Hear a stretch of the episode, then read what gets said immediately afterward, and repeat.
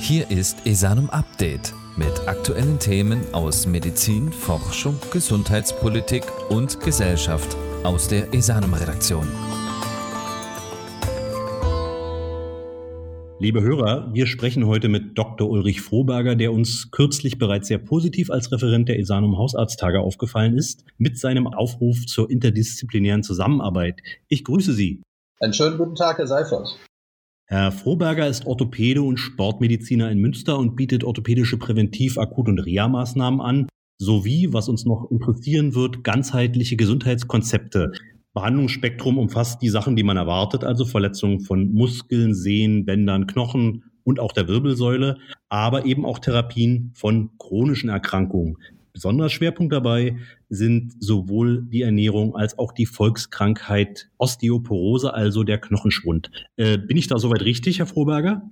Ja, im Prinzip sind Sie dabei richtig, dabei so richtig. Ähm, der rote Faden ist aber eher dabei, dass ich als, sagen wir mal, internistisch vorausgebildeter Orthopäde, ich habe eine internistische vierjährige Ausbildung, sportmedizinisch orientiert und später über die Chirurgie zur Orthopädie gekommen, dass die Frage des Warum, der physiologischen, der biochemischen Zusammenhänge mich treiben, möglichst ursachennah Symptome zu erklären und möglichst ursachennah diese ähm, Funktionsstörungen oder Schäden auf Dauer zu therapieren. Und da kommt mir diese äh, Denke aus der inneren Medizin und die funktionelle äh, Orthopädie passt da sehr gut zusammen. Und ich muss sagen, ich könnte gar nicht mehr ohne, da ich ja nicht nur Schmerzen behandeln möchte oder rein Statik korrigieren möchte. Ich möchte eigentlich auch wissen, warum gerade dieser Patient in welchem Alter auch immer jetzt exazerbiert in seiner Problematik. Und das sind meistens eine große Reihe von Faktoren zu beeinflussen, fern jeder Biomechanik und Einlageversorgung. Dann sind wir ja schon bei der interdisziplinären Behandlung insofern, weil viele Systemerkrankungen ja auch mit osteologischen Erkrankungen zusammenhängen. Ich möchte Sie bitten, noch kurz die Fachgebiete und Krankheitsbilder aufzuzählen, die mit Ihrer täglichen Arbeit sozusagen am meisten zusammenhängen. Die häufigsten Anlässe, dass Patienten zu mir kommen, sind Gelenkbeschwerden, störende Gelenkbeschwerden, die die Patienten in ihrer Lebensqualität beeinträchtigen bzw. ihre Leistungsfähigkeit äh, äh, stören und die durch reine medikamentöse Therapie oder Spritzentherapie oder auch lokale perkutane Therapie bisher nicht erfolgreich behandelt werden konnten. Die kommen also in der Regel hierhin mit einer gewissen mehrjährigen oder mehrmonatigen zumindest Vorgeschichte und im Prinzip tut der ganze Körper weh. Im Prinzip haben sie es, wenn man genauer nachfragt, nicht nur in der rechten Schulter, sondern auch in der linken Hüfte und in beiden Knien sowieso schon immer. Und schlafen tun sie auch schlecht. Und das bisschen Durchfall haben sie auch schon seit langem. Das kommt dann heraus, wenn man sich dann quasi anamnestisch ein bisschen mit ihnen befasst. Und das zeigt eigentlich schon die Multifunktionalität der ganzen äh, Probleme und dass man ein bisschen breiter denken muss, um hier wieder Harmonie in ein offensichtlich gestörtes Gesamtkörpersystem hineinzubringen. Wichtig ist, wenn wir das mal in Zahlen fassen, dass ja, ich, soweit ich weiß, circa fünf Millionen Menschen in Deutschland äh, schmerzhaft gelenkkrank sind, wahrscheinlich weitere 15 unter diversen Symptomen leiden. Ähm, vielleicht haben Sie da noch weitere signifikante Zahlen. Erklären Sie uns doch mal aus Sicht des Fachmannes, warum hier oft zu spät gehandelt wird und was man mit einer, einer frühen Behandlung verhindern könnte. Wenn wir nur auf Schmerzen rechtzeitig achten würden, ähm, wenn, ich, wenn Jugendliche Sportler zu mir kommen, wenn die Beschwerden haben, dann haben sie sich in der Regel akut verletzt. Heute kam eine junge Turnerin, sechs Jahre alt, die darüber klagte, mit ihrer Mutter darüber klagte, dass ihre Gelenke seit Wochen eigenartig wehtun und dass sie nach dem Training mehr Beschwerden hat und dass sie ihr achtstündiges äh, äh, Turntraining, leistungssportliches Training pro Woche so gar nicht mehr weitermachen könnte. Und es ist von einem Orthopäden vorher untersucht worden und sind die Knie geröntgt worden und es ist eine Salbe aufgetragen worden und das wären Wachstumsschmerzen. So, dass auch hier äh, sich dann herausstellte, Vitamin D-Mangel mit einem Wert von 13 äh, Nanogramm und sie sollte Werte haben von 40 bis 70 mit massiven Auswirkungen auf den gesamten Haltungsapparat, auf die Qualität des Immunsystems und, und, und. Also bei Kindern und Jugendlichen sind Beschwerden grundsätzlich ernst zu nehmen. Grundsätzlich ist auch hier besonders nach der Ursache zu suchen da sie sich ja rasant entwickeln. Sie entwickeln sich in der Größe, sie entwickeln sich in der Muskelmasse, sie entwickeln sich in der, in bezüglich des Nervensystems. Und wenn in dieser sehr, sehr wichtigen Phase möglicherweise immer wieder repetitiv massive Überlastungen leistungssportlich bedingt erfolgen und der Körper aber durch Defizit, ernährungsbedingt, vitaminbedingt oder was auch immer, minder belastbar ist, dann bekommen die innerhalb von wenigen Jahren eine irreparable Überlastungsbeschwerden, ja Schäden, dass ihnen der Sport sehr schnell verleidet wird. Hinzu kommen bei Jugendlichen so vom vielleicht 12. bis 16. Lebensjahr dezente Rückenbeschwerden, die sich nicht selten als Hinweise auf den Morbus Scheuermann herausstellen. Und das glaubt erstmal keiner. Und äh, da wird ja wohl nichts Schlimmes sein. Und wenn die dann wirklich nach ein, zwei Jahren kommen und es überhaupt nicht besser geworden ist, dann stellt man fest, das sind schon richtig sichtbare Entwicklungsstörungen in der Wirbelsäule.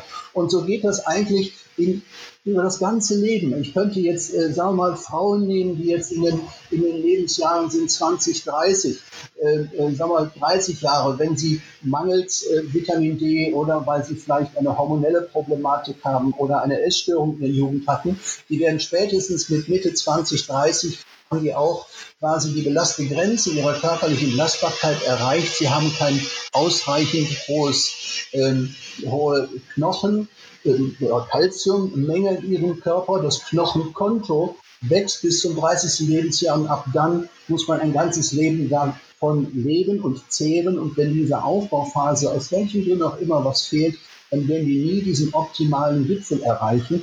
Und so geht das nachher weiter bei Menschen, die übergewichtig sind, die sich fehlernähren, die dann möglicherweise eine erhöhte Harnsäure haben und diese Harnsäure dann zu wiederum äh, einem, einem Azidose, zu einer Säurung des äh, Milieus in der Muskulatur führen, dass kristallharte Kristalle der Harnsäure sich an Sehnen ansetzen, anlagern, bis hin zu dieser entzündlichen Großzehe, die als Nichtzehe bekannt ist. Da sind es dann, meint man, orthopädische Probleme, sind aber internistisch stoffwechselbedingte und, und, und. So können wir in jedem Alter jetzt bei alten Leuten sehen, dass die vernünftigerweise weniger Fleisch essen, da das für die Nieren nicht so toll ist. Das Fleisch abzubauen belastet die Nieren sehr, führt auch zum, äh, zur Erhöhung des Purinwertes der Harnsäure.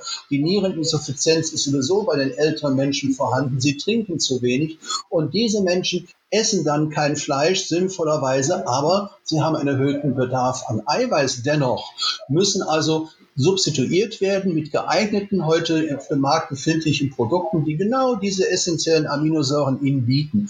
Das heißt, jeder Schmerz, jede Funktionsstörung ist eigentlich in jedem biologischen Alter der Patienten unterschiedlich zu begründen und damit möglicherweise auch unterschiedlich zu behandeln und insofern ist das immer hochinteressant und eine detektivische Arbeit, ähm, wie es gerade bei diesem Patienten dazu kam. Und das reizt mich auch, weil jeder Fall ist anders und äh, jeder Fall ist etwas anders zusammengesetzt. Und das kann nicht sein, dass ich da mit Spritzen und einem Antirheumatikum oder einem Schmerzmittel oder einem Externum einfach mal sage, gucken wir mal, wie es weitergeht.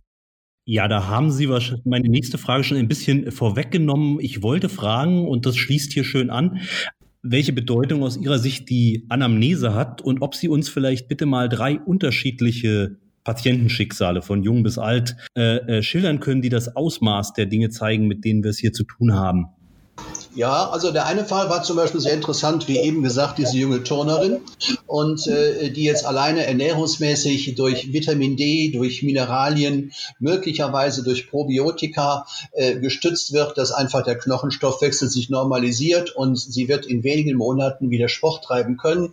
Äh, dann hatte dieses Mädchen auch noch, das muss man dann auch berücksichtigen, äh, eine, eine Hypermobilität der Hüftgelenke ähm, und äh, dann stellt sich heraus, da steckt auch noch eine Hüftdysplasie dahinter. Das heißt, das ist dann die Kombination einer verminderten Belastbarkeit der Hüftgelenke eines solchen kleinen Mädchens, die rein mechanisch die Kontaktfläche zwischen Hüftgelenkspfanne und Hüftgelenkskopf verringert ist, also mechanisch schon eine relative Überlastung, gerade wenn sie hohe Stauchungen bekommt. Und wenn sie dann auch noch eine Gewebsminderung, Qualitätsminderung hat, mangels Vitamin D, Mineralien und so weiter oder bei Älteren auch bei Eisenmangel, äh, dann kommen da mehrere Faktoren zusammen und äh, die kann man so schön wieder gesund machen. Und wenn man sowas übersieht, macht man sie überhaupt nicht gesund, sondern sie werden ihren Sport beenden. Das heißt, da macht es richtig Sinn und macht auch Spaß, diesen Menschen dann wieder Mut zu machen, weil die ja ziemlich verzweifelt auch schon mal kommen. Oder ein anderer Fall, ist zum Beispiel eine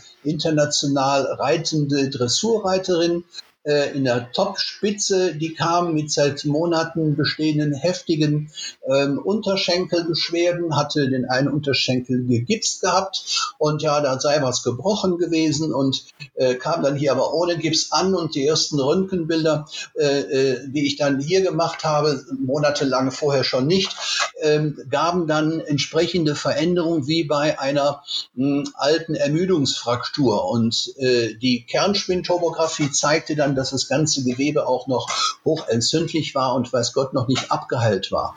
Und äh, da war es dann einfach ganz einfach, äh, äh, was, wenn man die äh, Ernährungsanamnese betrachtete, dass sie seit äh, vielen Jahren äh, von Fast Food, Cola und lebte und rauchte und dass sie in der Jugend eine Essstörung hatte und in der Phase also eben auch sich das Knochenkonto nicht aufbauen konnte, dass sie immer wieder Durchfall hatte und dass sie seit Jahren keine regelmäßige Regelblutung hatte. Das war vorher von keinem der vorbehandelnden Ärzte abgefragt worden. Die hatte einen T-Score im Sinne einer schweren Osteoporose nach den Leitlinien normalerweise automatisiert interpretiert, hätte sie jetzt ein Bisphosphonat natürlich ein Medikament gebraucht. Die Fülle aber der Defizite bezüglich Darmflora, des Mikrobiom des Darms war gestört. Sie hatte eklatant niedrige Vitamin D-Werte. Sie hatte eine massive Störung ihres Hormonhaushaltes und, und, und alles das ergab die Chance, sie alleine durch eine nennenswerte Umstellung, und das hat sie erfreulicherweise mitgemacht, der Ernährung Richtung langkettige Kohlenhydrate, Richtung ähm, mineralreicher Vitamin D3, Omega-3-Fettsäure hatte sie eine Dysbalance. Also wir haben einfach ernährungsmedizinisch sie auf eine neue Basis gestellt. Und es ist sensationell. Die hat immer von vier, fünf, sechs Wochen kaum noch Beschwerden gehabt. Und etwas, was wir normal bei Osteoporose-Patienten kaum zu versprechen wagen, dass der T-Score, also die Dichte des Knochens bei der Knochendichtemessung, sich je noch mal verbessern könnte, hat sich eklatant verbessert. Es ist fast jetzt schon im Bereich der normalen Knochendichte, Knochendichte alleine durch Ausgleich solcher Defizite. Und das war jetzt, sagen wir mal, so der mittelalte Fall einer Leistungssportlerin, die durch umfassende exakte Anamnese kommt man auf den richtigen Weg und wenn man dem folgt, kann man den Menschen wirklich helfen. Ja, und dann kommt es immer wieder vor, dass hier alte Damen zu mir kommen oder auch Herren gar nicht selten, äh, die seit Jahren immer wieder Rückenschmerzen haben, immer wieder Schmerzmedikamente bekommen. Und das ist eigentlich klar, sie sind ja auch schon alt und das ist völlig normal, aber jetzt ist es nun wirklich ganz schlimm und jetzt wollten sie doch mal hier hinkommen. Ja, und dann äh, stellt sich heraus, dann sind dann fünf, sechs Wirbelkörper bereits gebrochen. Das haben sie hingenommen, das haben sie toleriert, weil sie schon alt sind, haben das immer wieder nur versucht, mit Schmerzmitteln zu behandeln. Es ist manchmal jahrelang keine, keine Röntgendiagnostik erfolgt und es ist auch keine Diagnostik ähm, erfolgt, warum jetzt das eine Osteoporose da ist, warum die Osteoporose da ist, ob sie eine Nierensuffizienz und so weiter haben. Und dann zu erleben, dass solche alten Patienten multimorbide, bröselig im Knochensystem als Ergebnis einer systemischen Störung, dass man die tatsächlich nennenswert in ihrer Lebensqualität stabilisieren kann durch gezielte Substitution von Vitaminen, Vitamin D und Omega-3-Fettsäuren, Mineralien, natürlich auch äh, Knochenstoffwechselaktive Medikamente, ähm, dann äh, Eiweißzusatz in der Ernährung und die jetzt eine wohldosierte qualifizierte Physiotherapie, Trainingstherapie bekommen, beginnend mit einem Beinachsentraining, dann mit einem Training der Beckenboden-Rumpfmuskulatur unter Berücksichtigung der diagonalen Ganzkörpermuskelschlingen, Haltungsschulung und so weiter. Solche Damen habe ich gerade im Moment mehrere, die kommen hier lächelnd rein, die sind vor einem, anderthalb Jahren, sind die hereingetragen worden und das zeigt eigentlich die Chance, die wir alle haben. Und das ist auch die Chance, die viele der hausärztlichen Kollegen hätten, die äh, ihre Damen, ihre Patienten natürlich schon sehr lange kennen.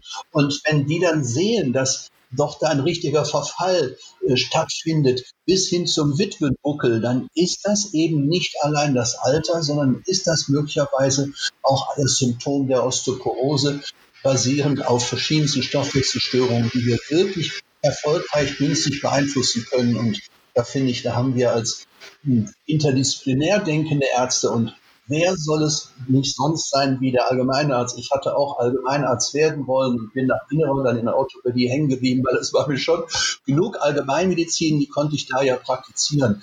Aber da ist der Allgemeinarzt wirklich die Nummer eins, vielleicht schon mal die Patienten auf die richtige Spur zu schieben und der Orthopäde dann Knochendichte-Messungen und meinetwegen die Knochenstoffwechselaktive Therapie dann einzuleiten, das gemeinsam finde ich, macht viel mehr Spaß, als Ärzte miteinander zu arbeiten, jeder auf seinem Spezialgebiet zugunsten des Patienten, als dass jeder von uns glaubt, wir könnten alles sowieso allein viel besser. Das ist nicht richtig und das wird dem Patienten nicht gerecht. Und wenn man so ein paar Doktors um sich herum hat, die ähnlich denken, dann macht es schon Spaß. Also ganz klar Daumen hoch für die interdisziplinäre Zusammenarbeit. Ich äh, würde jetzt, weil wir jetzt viel Ernährung drin hatten, das Thema jetzt hier gleich ähm, mit hineinnehmen. Erste Frage, die können wir vielleicht dann so als also kurz abhandeln. Welche, also welche tragenden Rollen spielen denn die Vitamine C, D, E, K und vor allen Dingen D1 und 3 bei diesen Erkrankungen? Und was haben wir besonders, wenn wir D1 und 3, da hatten Sie darauf hingewiesen, dass man hier unterscheiden muss, was haben wir hier vom deutschen Normwert speziell der D-Vitamine oder Hormone zu beachten? Mhm. Also hier ist vielleicht zu beachten, dass ähm, in erster Linie, was die Osteoporose angeht, das Vitamin D von Interesse ist, während das Vitamin D1, 2, 5 OH, das ist das, was bei Niereninsuffizienz interessant ist, aber jetzt bei der Osteoporose primär eigentlich nicht. Und beim Vitamin D müssen wir bedenken, das ist eben äh, äh, angegeben im Labor als normwertig. Manchmal sind da Werte zwischen 20 und, und 80 oder 100. Das ist so, wie wenn wir sagen würden, wenn es um unsere Trinkmengen geht, die sinnvoll wären zwischen einem Schnäpschen und drei Liter Flaschen. Das Spektrum ist viel zu groß. Es ist wirklich so, dass wir als optimale äh, Dosierung in unserem Blut einen Wert haben sollten, mindestens von 40 bis 70. Die Tendenz geht sogar höher, in Nanogramm gemessen. Und dann haben wir noch die Problematik, dass es dann Labors gibt, die das dann in Millimol messen. Und wenn wir die Millimol-Einheiten nehmen, dann sind die Normwerte zwischen 80 und 150. Ja, und wenn dann manchmal auf Laborausdrucke gar nicht mehr richtig zu erkennen ist, ist das denn jetzt Nanogramm oder ist das Millimol, äh, dann wundert es mich manchmal nicht, dass Patienten hier ankommen mit Laborwerten, die als normal beschrieben werden. Dabei ist der Wert dann in Nanomol, äh, in Millimol gemessen eklatant tief und wurde als solcher nicht erkannt. Also dieser Vitamin D-Mangel, der steht absolut im Vordergrund und zwar D3. Wir wissen aber mittlerweile, dass auch das Vitamin K2 einen ganz wichtigen Einfluss auf den Knochenstoffwechsel hat und die Fachleute tendieren zunehmend dazu, das Vitamin D3 mit dem Vitamin K2 zu kombinieren. Und äh, äh, hinzu kommt, dass dann ähnlich auch antioxidativ, also entzündungshemmend wirksame Vitamine Vitamine wie A und E und auch C durchaus additiv dazu passen. Es gibt sogar Nahrungsergänzungsmittel, nennt sich ADEC, ADECK, genau das beinhalten. Ähm, das ist eine gute Substitution, Stabilisation nach vorherigem Nachweis, dass ein Defizit ist. Aber wenn wir wissen, dass 80 Prozent der Bevölkerung einen Mangel an Vitamin D hat, äh, dann ist kein Zweifel, dass jeder es braucht. Nur die Frage ist immer der Dosierung, dann der Einnahme. Dann gibt es immer wieder Fälle, dann wird ein Präparat genommen, ein Kügelchen, 20.000 Einheiten. Der Patient hat einen eklatant niedrigen Wert und dann bekommt er empfohlen nur einmal die Woche ein Kügelchen. Das wäre geeignet, einen normalen Wert zu erhalten. Es ist aber nicht geeignet, um aus dem Keller hochzukommen. Da müsste man eine ganze Woche lang täglich eins nehmen und nachher eins pro Woche. Insofern macht es Sinn, Vitamin D-Wert exakt zu messen und dann mit viel Erfahrung oder Kollegen mit Erfahrung zu fragen, dann festzulegen, in welcher Dosierung schaffen wir das, zeitnah innerhalb weniger Wochen diesen Vitamin D-Wert auf eine Höhe zu bringen, wo wir ihn haben wollen, nämlich zwischen 40 und 70. Und dann kontrolliert man das vielleicht nach einem halben Jahr und je nachdem, ob man im Sommer überwiegend in der Badehose an der Ost- oder Nordsee verbringt, dann braucht man im Sommer überhaupt nichts einnehmen. Oder ob man wie viele fleißige Studenten hier in Münster oder wo auch immer den Sommer durchlernen, dann müssen sie ihr Vitamin D den Sommer durchnehmen. Das ist in jedem individuellen Falle immer ein bisschen anders und das gerne kombiniert mit K2 und A und C und E. Und da sind wir ja sozusagen auch bei dem äh, der kleinen Schwester dieses Themas. Das eine kann die Sonne besorgen, aber wir haben Spurenelemente, wir haben natürlich auch den gesamten Säurebasenhaushalt. Äh, Können wir vielleicht jetzt die die Grundnährstoffe bei Osteoporose oder einer ihrer Formen äh, äh, kurz erläutern, die, die sozusagen für gerade die, die wichtigste Patientengruppe hier zu beachten wären. Ja, also wenn wir uns jetzt überlegen, die optimale Ernährung beim Patienten, damit er keine Osteoporose bekommt oder wenn er eine hat, basiert darauf, dass man quasi morgens be beginnt mit einem Essen mit vielen langkettigen Kohlenhydraten. Das heißt, das gilt für uns alle, aber gerade für Osteoporose-Patienten auch, dass ein helles Brötchen oder ein Meerkornbrötchen, was mit ein paar Körnern beschossen wurde, ansonsten aber ein helles Brötchen ist mit häufig Weizenformen, die so fein gemahlen sind und die so verändert sind, dass sie eigentlich der Körper gar nicht darauf eingestellt ist, die zu verarbeiten. Vor 10.000 Jahren quasi sind ja diese Kohlenhydrate erst in unser Leben hineingekommen. Da ist unser Körper, der immer noch steinzeitlich bezüglich seines Verdauungssystems vorbereitet ist, eigentlich gar nicht darauf eingerichtet. Also wenn Kohlenhydrate, die wir brauchen, langkettige Kohlenhydrate, Hirse, Buchweizen, Nüsse, in diese Richtung. Äh, dann kommen sekundäre Pflanzenstoffe, von großer Bedeutung, antioxidativ, die diese Silent Inflammation, die heimliche Entzündung des Körpers reduzieren sollen. Denn wir sagen ja auch, der Alterungsprozess ist ein Entzündungsprozess. Diese sekundären Pflanzenstoffe finden wir auch nur in quasi doch biologisch äh, angebautem Gemüse, wirklich da bei unseren Bauern in der Nähe, in der Landwirtschaft, wo wir es sehen und nicht in Gewächshäusern, wo die sehr, sehr schnell hochgeschossen werden ähm, äh, durch wachstumsfördernde Stoffe. Es gibt hier in Nachbarländern Gemüse und Salate, wenn man die genau untersucht, sind die frei von Vitaminen und Mineralien, auch von sekundären Pflanzenstoffen. Also sehr, äh, so wie wir früher gegessen haben, ob das Rotkohl war, ob das Grünkohl war, ob das äh, Wirsing war und Kohlrabi. Diese Dinge sind wirklich wertvoll mit ihren sekundären Pflanzenstoffen und Faserstoffen. Dann, das sind also langkettige Kohlenhydrate. Dann kämen als nächstes dann natürlich dann Obst und Vitamine, Spurenelemente dazu. Ähm, das ist aber auch mit regionaler Kost wunderbar abzudecken und nicht zu unterschätzen dann das Eiweiß. Und da gibt es eben doch mittlerweile viele, die grundsätzlich kein Fleisch essen, was ja äh, ethisch zumindest verständlich ist. Wenn ich sehe, wie manchmal Tiere vegetieren, um nachher geschlachtet zu werden, dann möchte ich das vielleicht auch nicht essen. Aber auch von inhaltlich ist dieses Fleisch nicht zu vergleichen mit dem Fleisch freilaufender Tiere, ähm, die man da bevorzugen sollte. Und wir essen sowieso alle zu viel Fleisch. Da ist weniger teures, gutes Fleisch auf jeden Fall besser. Und bei den älteren Menschen oder bei den Menschen, die gar nicht äh, Fleisch essen wollen, nochmal gesagt, da gibt es äh, Fleischersatzprodukte mit essentiellen Aminosäuren, ein Granulat am Tag in Magermilch eingerührt und ich habe das volle Programm an Eiweiß. Und diese ganze schöne Ernährungskomposition Basisches Essen ist das. Das ist wenig sauermachendes Essen. Kann man übrigens auch durch pH-Wert messen des Urins einmal überprüfen, dass man so ein Tagesprofil mal im Urin macht und guckt, was denn da an Säure ausgeschieden wird. Und da erschrecken wir uns manchmal, dass wir da pH-Werte von 5 und 6 im Urin haben. Dann kann es dem Körper eigentlich nur schlecht gehen. Aber wenn dann dieser Körper basisch ernährt wird, vitaminreich, spurenreich, wenn die essentiellen Aminosäuren dabei sind, dann bringt das alles auch wenig wenn wir nicht dann wohl dosiert trainieren. Neuromuskuläre Koordination trainieren, Kraft trainieren.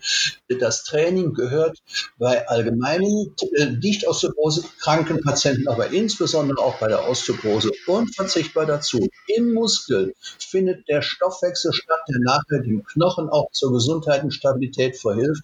Und ich sehe viele Patienten mit einer Sarkopenie, mit also einem derartigen Mangel an Muskelmasse, dass der Körper zu wenig Stoffwechsel hat mit Energieproduktion in den Mitochondrien, im Zitronensäurezyklus, dort wo die ATP aus ADP hergestellt wird, Energie hergestellt wird. Wenn diese Menschen also Mangel, geweblichen Mangel an Muskelzellen haben, dann können sie daraus eigentlich gar nicht regenerieren. Und deshalb muss man sie optimiert ernähren, deshalb muss man sie optimiert dosiert, qualifiziert trainieren. Und das geht nur, wenn sie auch betreut werden von Physiotherapeuten oder Trainern, die auch wissen, worum es geht, also eine Zusatzausbildung haben, vielleicht Richtung Osteoporose oder in enger Zusammenarbeit mit Physiologen oder Orthopäden oder Ärzten physikalische Therapie arbeiten, weil die Dosis macht es nachher nicht so schnell wie möglich. Ziel ist Sturzrisikominimierung, Stabilität, Verhinderung übrigens auch einer Polyneuropathie, auch im höheren Alter oder im mittleren Alter, gar nicht selten als Nebeneffekt einer, eines Diabetes mellitus zum Beispiel, was dann auch die Standqualität vermindert. Wir testen das zum Beispiel mit dem Romberg-Test, wenn man mit geschlossen, mit offenen Augen erstmal auf einer instabilen Platte steht, dann ist das ganz gut. Und wenn man dann auf dieser instabilen Platte stehend die Augen schließen muss, dann wird der Mensch plötzlich wackelig. Das heißt, er musste durch seine Augen sich festhalten. Und wenn er das nicht tut, ist er angewiesen auf die neuromuskuläre Funktionalität seiner Fuß, Plantar, Nervenendigungen bis hin zum Gehirn. Und wenn das gestört ist durch eine äh, Polyneuropathie, zum Beispiel bei, bei verschiedenen internistischen Krankheiten, dann haben diese Leute ein erhöhtes Sturzrisiko, sind reduziert trainierbar. Und das zu übersehen, würde unser, würde unser ganzes schönes Konzept nachher erfolglos machen. Dann lohnt es sich auch hier neurophysiologisch funktionell zu untersuchen. Ähm, Im Umkehrschluss welche Umweltgifte gilt es besonders zu meiden, wenn man unter diesen Krankheitsbildern leidet? Alle Schwermetalle gehören in unseren Körper nicht hinein. Und das ist ein kleines Drama. Ähm, wenn wir, wir reden momentan sehr viel über Feinstaub und über Stickoxide. Das Thema der Wasserqualität ist überhaupt noch nicht ausreichend thematisiert. Das Thema von Patienten, die Amalgamfüllungen in den Zähnen haben, dass dieses Amalgam Quecksilber abgibt ein Leben lang, sodass man schon seit längerer Zeit jetzt auch von zahnärztlicher Seite sich darum bemüht, äh, nicht mehr Amalgam oder nicht darum bemüht, sondern kein Amalgam mehr implantiert, sondern das Amalgam ausholt. Ich muss feststellen, dass das Quecksilber im Körper drin bleibt, lebenslang. Ich finde Patienten mit hohen Belastungen an Quecksilber, an Blei, an Aluminium, wenn ich also Essen in Silberpapier über Nacht hineinpacke, ob das Früchte, Obst oder Fleisch, was auch immer ist, müssen wir davon ausgehen, das lehrt uns die Umweltmedizin, dass äh, nach diesen Stunden bereits Aluminium in der Speise ist und wenn wir das essen, wird das unseren Körper annähernd nicht mehr verlassen. Der Aufwand ist jedenfalls sehr hoch, das wieder rauszubekommen. Und äh, wenn ich mir dann mal äh, Wasserproben ansehe von den Stadtwerken, die ja damit werben, dass sie ein sauberes Wasser haben, weil sie eben auf 15 Schadstoffe oder 17 Schadstoffe das untersuchen gegenüber den Mineralwässern, die nur unter 10 untersuchen müssen, dann stellt sich heraus, dass in diesem Stadtwasser Quecksilber, Blei drin ist. Ich habe Barium gefunden, kennen wir vom Barium-Breischluck im Krankenhaus. Wir haben Gondolinium gefunden, das ist ein Kontrastmittel aus der Röntgendiagnostik bei der Kernspintomographie. Ähm, äh, äh, Uran, äh, das sind Dinge gar nicht gemessen, habe ich bei den, meinen Untersuchungen dann die Abbauprodukte von Antibiotika, von der Pille oder von Rauschmitteln. Also äh, auf der Ebene ist noch eine Menge zu tun, zu analysieren. Leider hat das hohe Kostenfolgen, wenn man das weiter thematisiert, ähm, da es dazu führen müsste, dass sämtliche Stadtwerke in Deutschland ihr Wasser mit einer quasi Umkehrosmoseanlage überarbeiten müssten. Und das ist ganz schön aufwendig. Ich habe so eine zu Hause, das sind acht kleine Filter, äh, die das Wasser wirklich auf sauber schalten und die ganzen Schwermetalle raus sind. Wir haben aber ein gültiges ähm, äh, Trinkwassergesetz, wo äh, eine bestimmte kleine Menge an Schwermetallen drin sein darf, haben damals wohl Ingenieure gesagt, ein bisschen was wird wohl drin sein können. Wenn man heute oder dürfen, wenn man heute Mediziner, Natur, naturerkundig Tätige oder auch Umweltmediziner fragt, da sagen die, nach meiner Überzeugung mit Recht, Schwermetalle gehören überhaupt nicht in den Körper. Das ist Bundesrecht und da müsste man auch in Berlin mal sich darum kümmern, dass diese Trinkwasserverordnung äh, überarbeitet wird und dass diese ganzen Schwermetalle und die anderen Dinge deutlich mehr eliminiert werden, weil immer mehr Menschen haben eine Silent Inflammation, haben eine Fibromyalgie, haben Beschwerden überall und die Doktors sagen ihnen, was wollen Sie denn? Die Laborwerte sind in Ordnung. Es ist nicht ausgeschlossen, dass solche Einflüsse, Schwermetalle auch da mitspielen. Also ich glaube, da hat die Wissenschaft noch eine Menge Aufgaben äh, zu lösen. Gut, das äh, hört sich ja nicht nach erfreulichen Feststellungen an. Kommen wir oder versuchen wir es jetzt mal von der Seite einzufangen, damit es nicht gar zu negativ wird. Das, wir haben ja hier Stichwort Prävention als Therapie. Ne? Wir haben ganz viele Medikamente oder versuchen Patienten zu behandeln, wenn sie eigentlich, wenn sie eigentlich, ich sage jetzt mal so, verloren sind für die äh, Präventionsmedizin. Lebenslanger Sport wäre dabei unter Berücksichtigung einer ordentlichen Ernährung das äh, äh nebenwirkungsärmste und sicherste Medikament, sagen Sie. Können Sie kurz ausführen, wenn, wenn, ich meine, Sport, das ist jetzt ein weites Feld, aber was, was sind die Do's und Don'ts? Was sollte man vermeiden? Worauf sollte man sozusagen Wert legen?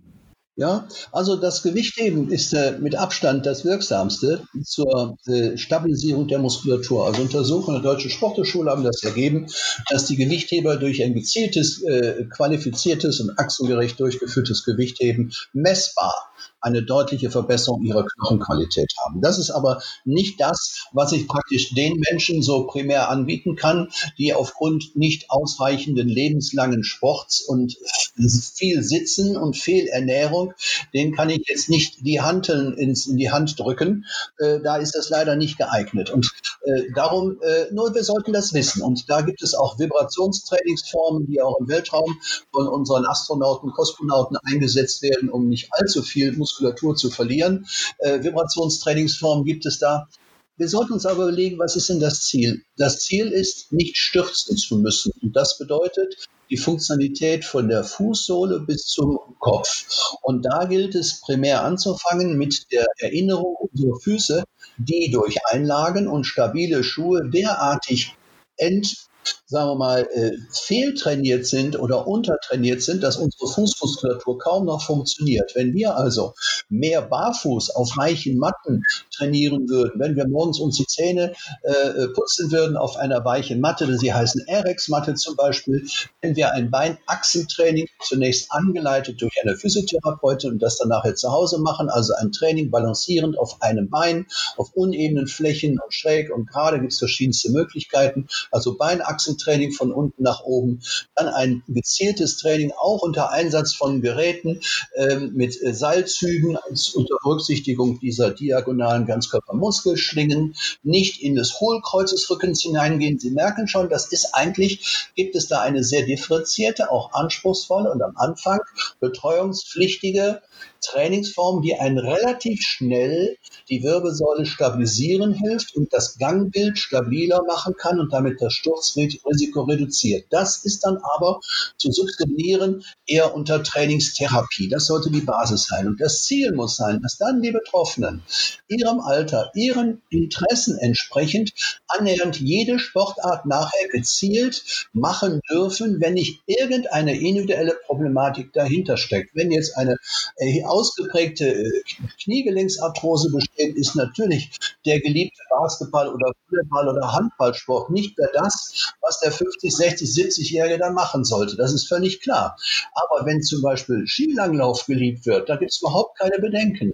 Wenn man lange Strecken geht, wandert in geeignete Schuhen, ruhig auf weichen Unter- oder auf, auf Nichtstraßen, auf Naturböden. Das ist eine gute Sache. Altersentsprechende Gymnastik, Gymnastikgruppen mit Leuten, die alle nicht mehr jung sind, aber zum Beispiel eine Leiterin haben, eine Physiotherapeutin, das höre ich immer wieder von meinen Patienten, die so gut ist, dass sie bei jedem Einzelnen sagt, hier, das darfst du, das solltest du bitte nicht machen, da machst du nicht mit, bei den anderen Sachen darfst du es mitmachen, dass man also in Gruppen mit nicht über zehn, besser nur acht Teilnehmern gezielt ein, zwei Mal die Woche trainiert, Fahrrad fährt und wandert und auch Barfußlaufen, wie gesagt, nicht vergisst, dann ist es sehr wohl möglich, im mittleren, ja sogar im hohen Alter eine deutlich verbesserte körperliche Qualität, Leistungsfähigkeit, Stabilität zu bekommen, das Sturzrisiko zu reduzieren. Und die meisten Menschen sterben an den Folgen des Sturzes. Und das können wir wirklich vermeiden durch qualifizierte Betreuung am Anfang und dann Motivation, etwas Freudvolles, am liebsten in der Gruppe, auf Dauer weiterzumachen. Das ist ein positiver Ausblick und als äh, äh, letzten Themenkreis würde ich gerne über die Psychosomatik sprechen, denn wir wissen, ein gesunder Geist lebt in einem gesunden Körper. Ähm, den aktiven Körper haben wir jetzt sozusagen besprochen. Welchen Einfluss hat hier die seelische Gesundheit und wo sehen Sie da jetzt in Ihrer täglichen Praxis ähm, die Aspekte des Handelns, die Sie dann bedienen können? Wie kriegt man das raus? Wie, wie geht man damit um? Ja, also die seelische Komponente ist wirklich eine nennenswerte. Ich würde mal sagen, dass 60 bis 80 Prozent der Beschwerdeintensität der orthopädischen Patienten psychisch beeinflussbar ist. Das heißt, der eine empfindet den gleichen Schmerz wesentlich heftiger als der andere. Das kommt darauf an, in welcher psychologischen Situation ich sozial bin, das kommt darauf an, wie es mir beruflich geht, wie meine partnerschaftliche Situation ist, wie meine hormonelle Situation ist wie ich überhaupt zu meinem Körper stehe. Und um das erstmal vielleicht in den Vordergrund zu stellen, ähm, wir haben viele Menschen, die auf ihre, aufgrund ihrer Konstitution, dass sie besonders groß sind, besonders klein sind, dass sie sagen wir, als Damen äh, im Oberkörperbereich sehr weiblich ausgeprägt sind, schon als Jugendliche und damit aufgefallen sind, was sie nicht wollten, dann hat in dem Alter eigentlich schon angefangen, eine nicht optimale Körperhaltung einzunehmen, um nicht aufzufallen. Und das ist dann im Laufe des Lebens so geblieben. Dann finde ich hier 50, 60-Jährige, Frauen und Männer, die mitten im Leben stehen, die aber noch eine massive Fehlhaltung haben aufgrund einer psychologischen Situation vor Jahrzehnten, wo sie sich nicht ihres Körpers sicher waren, nicht stolz auf ihren Körper waren, nicht ihren Körper entkleidet mit einem Lächeln anschauen konnten, sondern ihn verdrängt haben und kommunizieren überwiegend mit Mimik, mit Persönlichkeit, mit Freundlichkeit, mit Empathie und wundern sich, dass dieser Kopf, der so toll funktioniert und die Menschen sie einen so so nett finden, dass darunter ein Körper ist, der schon mittleren Belastungen nicht mehr gerecht wird und der im höheren Alter zu bröseln anfängt. Und das ist dann dieses frustrierende Gefühl, Mensch, ich könnte auch nur so viel, ich wollte auch nur so viel, aber mein Rücken, meine Knie, meine Hüften können es alles nicht, weil wir haben zugelassen, dass es auseinanderdriftet. Und darum ist eines meiner wesentlichen Ziele in diesem Gebiet auf psychologischer Ebene,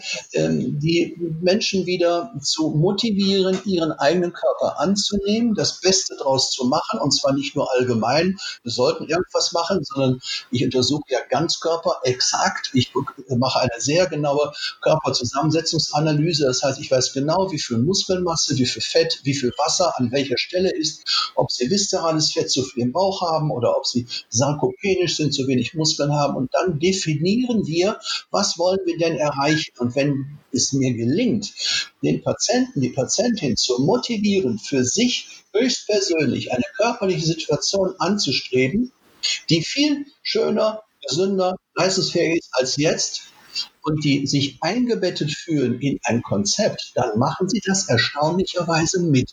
Und wenn es sogar am Anfang einhergeht mit der Notwendigkeit, 10, 20, 30 Kilo abzunehmen, was wir aber auch dann beratend begleiten und es möglich ist heutzutage hm, mit einem Lächeln abzunehmen, weil die heutigen Nahrungsersatzprodukte, die das ermöglicht machen, einem derartig fit halten mit den Inhaltsstoffen, Vitamine, Spureelemente, Mineralien, Eiweiß, langkettige Kohlenhydrate, dass es einem nicht etwa schlecht gehen muss, wenn man an abnimmt, sondern da, wenn man gut begleitet ist, ist das sehr gut erträglich. Und diese Kombination Optimierung des Körpergewichtes führt auf Dauer zu einer Verbesserung der Körperhaltung, der Körpersprache nach dem Wiener Pantomim Sunny Molche oder das vor Jahrzehnten äh, benannt, diese Körpersprache. Ich spreche gerne schon mal meine Patienten an, besonders Patientinnen, dass ich mir doch erhoffe, dass sie in ein paar Monaten hier reinkommen und vielleicht sogar ihr Oberkörper mich anlächelt und nicht nur ihre freundlichen Augen, weil sie einfach stolz, aufrecht sich präsentieren und sich nicht auf ihrem Kopf zurückziehen. Und das Ganze führt dann zu mehr Selbstwertgefühl und sie gehen wieder lieber raus, sie schauen sich lieber selber an. Lebensqualitätsverbesserung. Welch schöneres Ziel können wir als Ärzte haben, wenn wir sie objektiv belastbarer machen und subjektiv die Menschen sich ihrem Körper wohler fühlen. Das ist ein bisschen anspruchsvoll, der Weg dorthin, verlangt auch Engagement von beiden Seiten. Aber wenn man die Psychologie mit einbezieht und als Arzt empathisch genug ist und der Patient zu einem passt, dann ist es durchaus nicht selten der Fall, dass man da sehr, sehr schön erfolgreich sein kann. Und das macht unseren Beruf wirklich sehr schön. Es gibt keinen Beruf, wo man anderen Menschen so gezielt, systematisch, strukturiert Lebensqualität verbessern kann. Und das finde ich, da lohnt sich der Aufwand. Herr Froberger, das ist ein sehr schönes Schlusswort. Dann danke ich Ihnen an dieser Stelle für die sehr engagierten Ausführungen, wünsche Ihnen natürlich noch viel Erfolg bei der weiteren Patientenarbeit und danke Ihnen für das Gespräch. Sehr gerne. Herzlichen Dank. Auf Wiedersehen, Herr Seifert.